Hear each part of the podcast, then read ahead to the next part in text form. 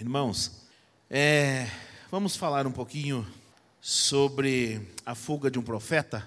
Vamos abrir a Bíblia. Jonas, capítulo 1, versículo 1 em diante, diz assim: Veio a palavra do Senhor a Jonas, filho de Amitai, dizendo: Dispõe-te, vai à grande cidade de Nínive e clama contra ela, porque a sua malícia subiu até mim. Jonas se dispôs, mas para fugir da presença do Senhor, para Tarsis. E tendo descido a Jope, achou o navio que ia para Tarsis, pagou, pois, a sua passagem e embarcou nele, para ir com eles para Tarsis, para longe da presença do Senhor. Mas o Senhor lançou sobre o mar um forte vento e fez-se no mar uma grande tempestade e o navio estava a ponto de se despedaçar. Então os marinheiros, cheios de medo, clamavam cada um ao seu Deus e lançavam ao mar a carga que estava no navio para aliviarem do peso dela. Jonas, porém, havia descido ao porão e se deitado, e dormia profundamente.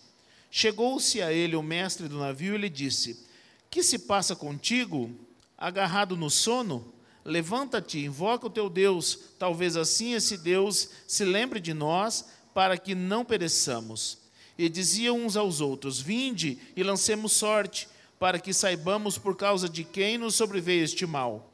E lançaram sortes, e a sorte caiu sobre Jonas. E então lhe disseram: Declara-nos agora por causa de quem nos sobreveio este mal. Que ocupação é a tua, de onde vens, qual é a tua terra e de que povo és tu? Ele lhes respondeu: Sou hebreu e temo ao Senhor, o Deus do céu, que fez o mar e a terra. Então os homens ficaram possuídos de grande temor e lhe disseram: Que é isto que fizeste? Pois sabiam os homens que ele fugia da presença do Senhor, porque lhe havia declarado. Vou falar um pouquinho sobre o contexto de Jonas, mas nós vemos que Jonas ele recebeu uma tarefa do Senhor e ele não queria cumprir. Ele não queria cumprir a tarefa que recebeu do Senhor e fugiu. É, a tarefa de Jonas era para que ele pregasse arrependimento a uma cidade chamada Nínive, para um povo que não conhecia Deus. Jonas, apesar de ser profeta, ele ainda precisava aprender sobre a misericórdia de Deus. E Jonas talvez represente muitos de nós hoje aqui.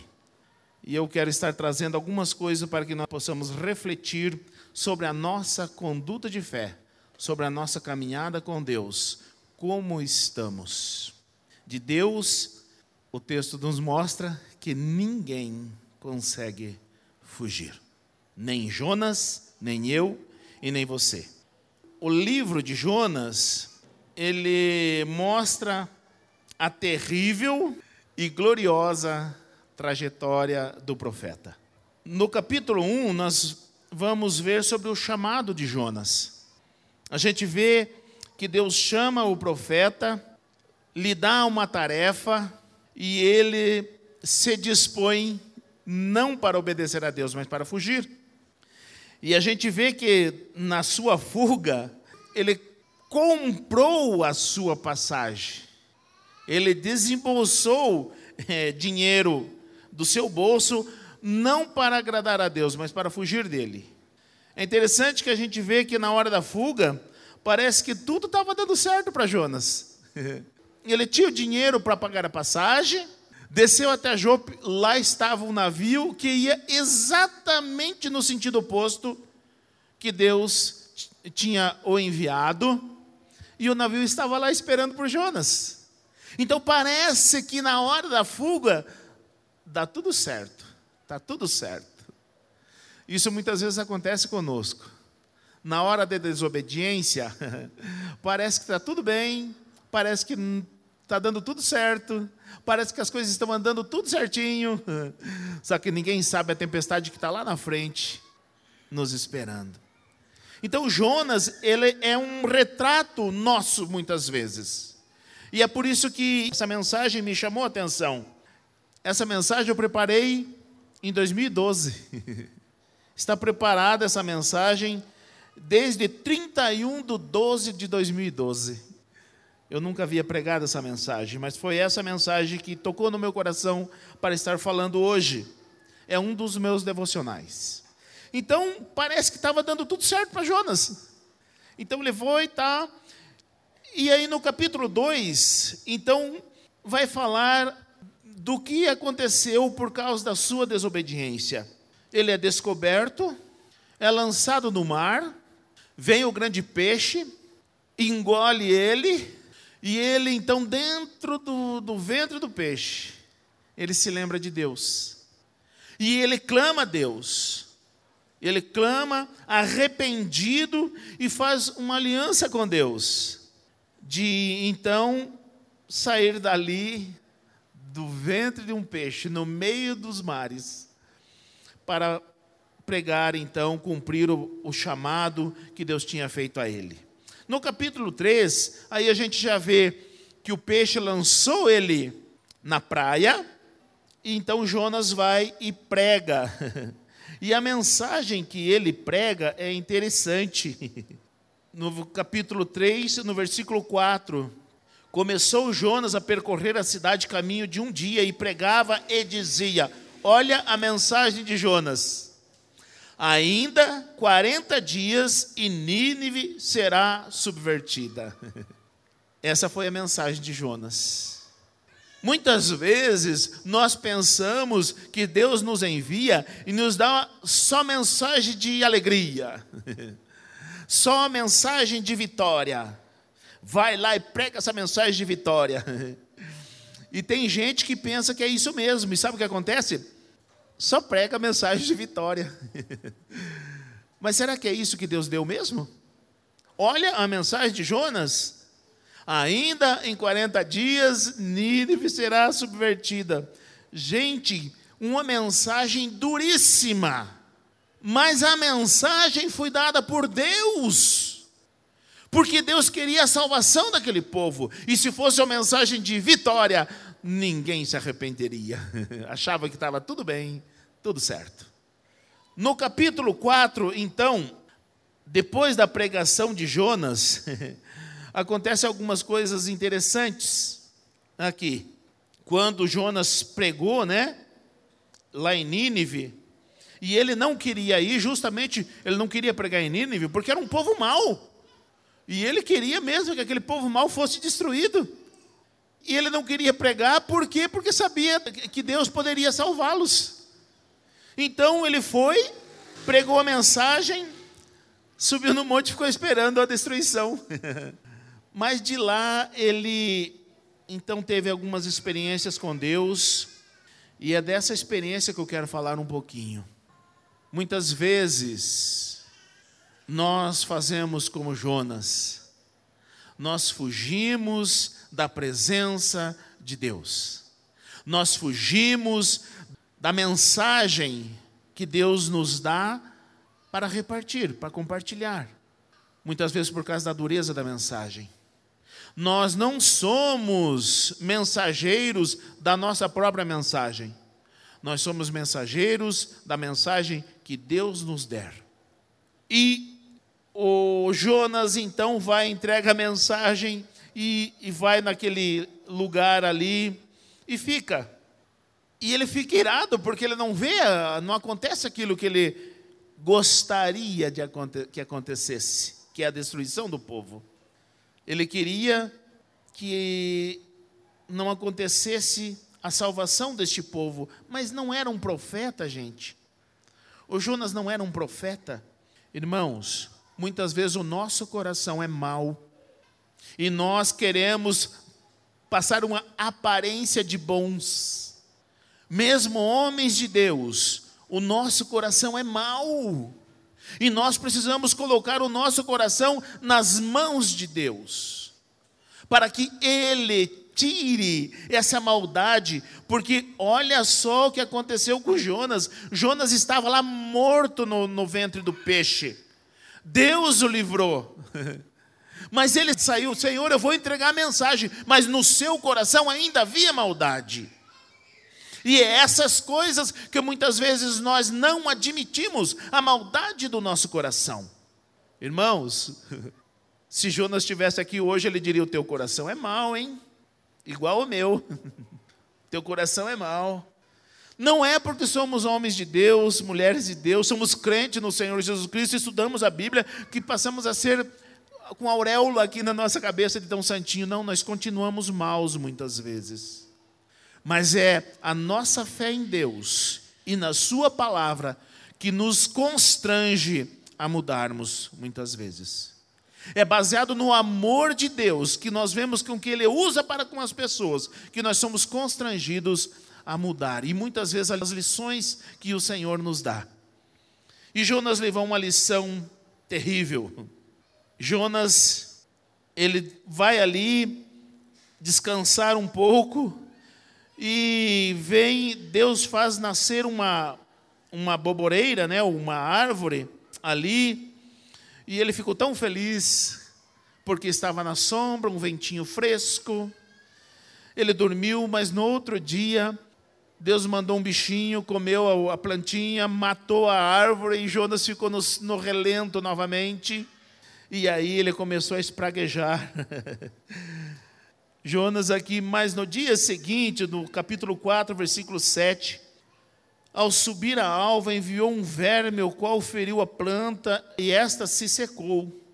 Em nascendo o sol, Deus mandou um vento é, calmoso oriental, o sol bateu na cabeça de Jonas, de maneira que desfalecia, pelo que pediu para si a morte, dizendo: Melhor me é morrer do que viver. Então perguntou Deus a Jonas: É razoável essa tua ira por causa da planta?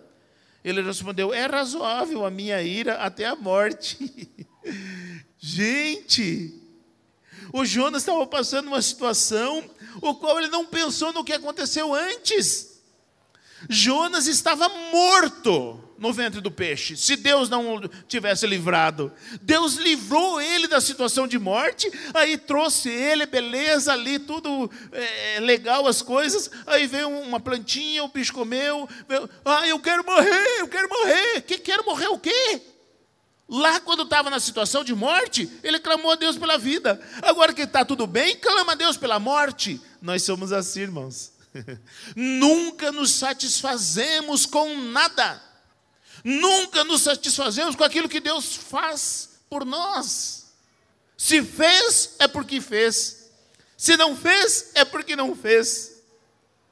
Estamos sempre reclamando. Gente, eu quando vi isso aqui, eu falei: Senhor, tem misericórdia. Misericórdia de mim. Porque eu me vi aqui em Jonas. Muitas vezes a gente reclama por nada. Por um calorzinho a mais, nós reclamamos.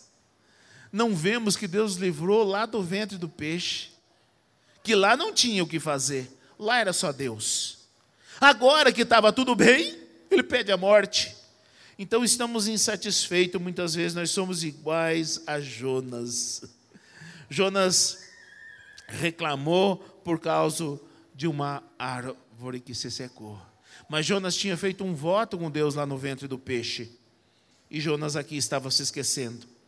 Então, após esse voto com Deus, Deus falou novamente com Jonas.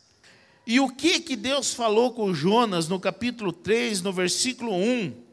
Diz assim: Veio a palavra do Senhor segunda vez a Jonas dizendo: Olha o que diz: Dispõe-te, vai à grande cidade de Nínive e proclama contra ela a mensagem que eu te digo.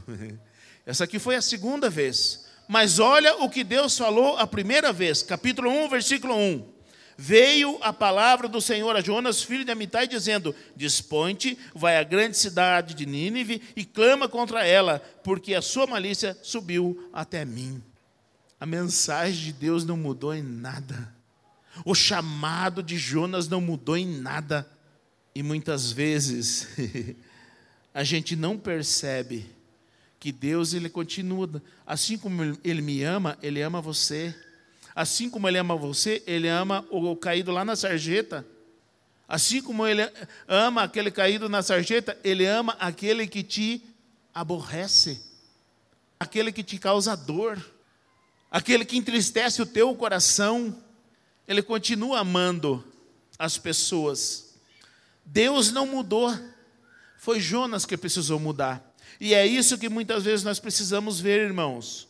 O nosso coração é mau e ele precisa do agir de Deus. Deixa Deus agir no teu coração. Não espere chegar até a situação de Jonas, a uma situação ao qual não tinha mais esperança. Ele já estava no ventre do peixe. Ele já tinha sido engolido pelo peixe. Então, não espere até chegar numa situação dessa, porque a mensagem de Deus não vai mudar. É você que precisa mudar e aceitar o chamado. Aquilo que Deus falou não vai mudar. É você que precisa se encaixar naquilo que você prometeu para Deus, na aliança que você fez com Deus. Não vai mudar. Somos nós que precisamos de mudança. A palavra de Deus continua a mesma. E foi direto no coração de Jonas. Nós precisamos saber, irmãos, que quando as coisas parecem que estão dando tudo certo, nós pensamos que mesmo desagradando a Deus, está tudo bem. E não está. E não está. Deus não se agradou com a atitude de Jonas. Mas Jonas não deixou de ser o homem de Deus porque desobedeceu ao Senhor. Ele continuou sendo um profeta, mas precisou de conserto. Talvez hoje é dia do teu conserto com Deus. Talvez hoje é o dia que você precisa se, se consertar com o Senhor. Sabe por quê, irmãos? Porque você anda errado.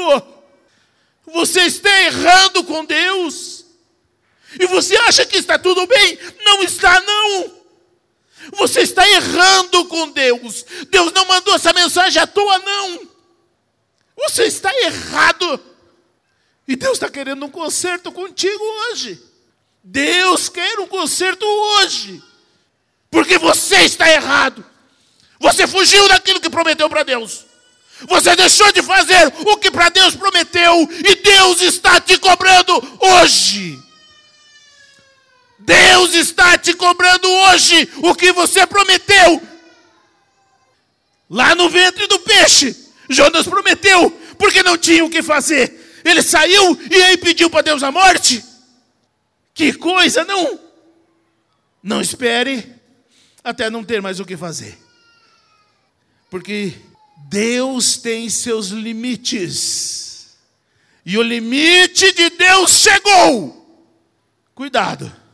Deus tem seus limites. E o limite de Deus chegou e é hoje. Deus quer conserto. Deus quer conserto. Deus quer fazer o conserto. Mas é você que tem que querer. É você. E eu vou parar por aqui. Porque é só isso que Deus tinha para falar hoje. É só isso. Mas se conserte hoje. Se conserte hoje. Porque amanhã eu não sei. Se conserte hoje. Senhor, eu entreguei o que o Senhor mim pediu. Eu sei que a mensagem foi dura de Jonas e essa mensagem é dura hoje aqui.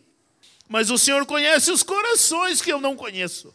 E eu peço que hoje o Senhor faça então um concerto com essas pessoas que têm prometido, prometido, prometido e não têm cumprido com o Senhor.